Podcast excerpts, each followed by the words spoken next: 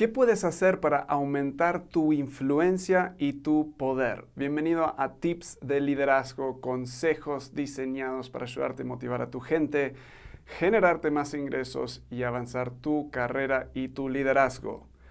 Líderes tienen poder. Poder en su esencia es simplemente influencia, eh, la habilidad de poder influenciar a otras personas. Y esa influencia es la clave en el poder. Cuanto más poder tienes, más puedes lograr.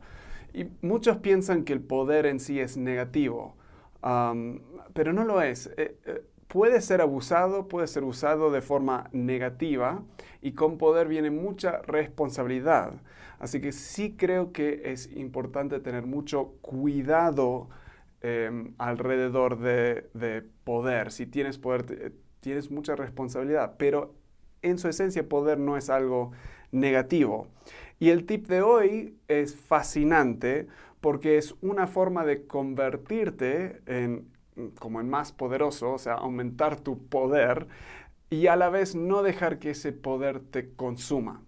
Espero que estés intrigado. ¿Listo? Primero te quiero dejar el tip o el principio de liderazgo en general y luego ir como desarrollando este concepto un poco más. El principio es, te vuelves más poderoso cuando regalas tu poder. Y sí, me escuchaste bien. Cuando regalas poder te vuelves más poderoso. Esto es como, esto es paradójico. Pero funciona así. Si tu gente se siente em, débil, incompetente o insignificante, siempre tendrán un rendimiento inferior. No van a poder lograr todo lo que pudieran lograr cuando se sienten así. serás el líder de un equipo débil y tu poder siempre estará limitada. Líderes inseguros, líderes débiles, siempre intentan como guardar ese poder para sí mismos. Tienden a ser dictadores, tienden a ser muy controladores, demandan cosas, castigan, tienen amenazas, Ah, sanciones, mantienen su gente como bajo un control muy estricto y siempre están desconfiando de, de todo. Esto lo que causa es que tienen un equipo muy débil, un equipo que está como asustado, un equipo que no se siente valorado. Y ese equipo siempre va a estar siempre va a estar limitado en su creatividad, en su innovación, en sus habilidades y en su ejecución de las tareas, eh, del objetivo que se tiene que lograr. En cambio, el líder que regala poder, el, líder que como entrega su poder, que empodera a su gente, cree en ellos y les da autonomía, les da opciones, eh, les da la habilidad y la autoridad a ellos para que ellos puedan tomar decisiones. Les entrega su confianza, ah, les da nuevas oportunidades y, va capacitando a su gente cada vez más.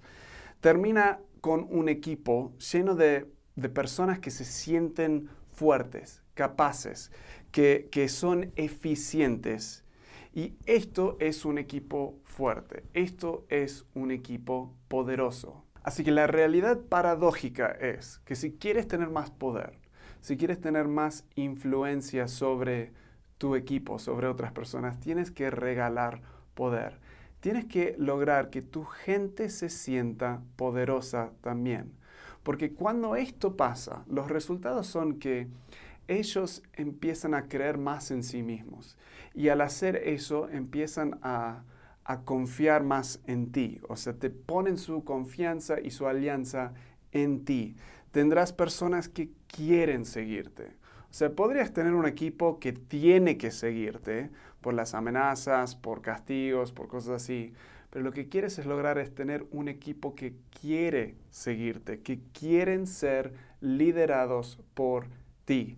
Tendrás un equipo fuerte cuando un equipo realmente poderoso y ser líder de esto es poder verdadero. Ser líder de un equipo poderoso es tener poder verdadero. Así que la forma de generar más poder, más influencia para poder lograr más en el mundo, no es acumular poder, no es agarrarlo eh, y quedártelo todo para ti mismo. Es empezar a buscar oportunidades para regalar ese poder, delegar ese poder y dar autoridad a otros, creer en otros, dar tu confianza a otros, para que ellos se sientan más empoderados, se sientan que ellos mismos tienen poder.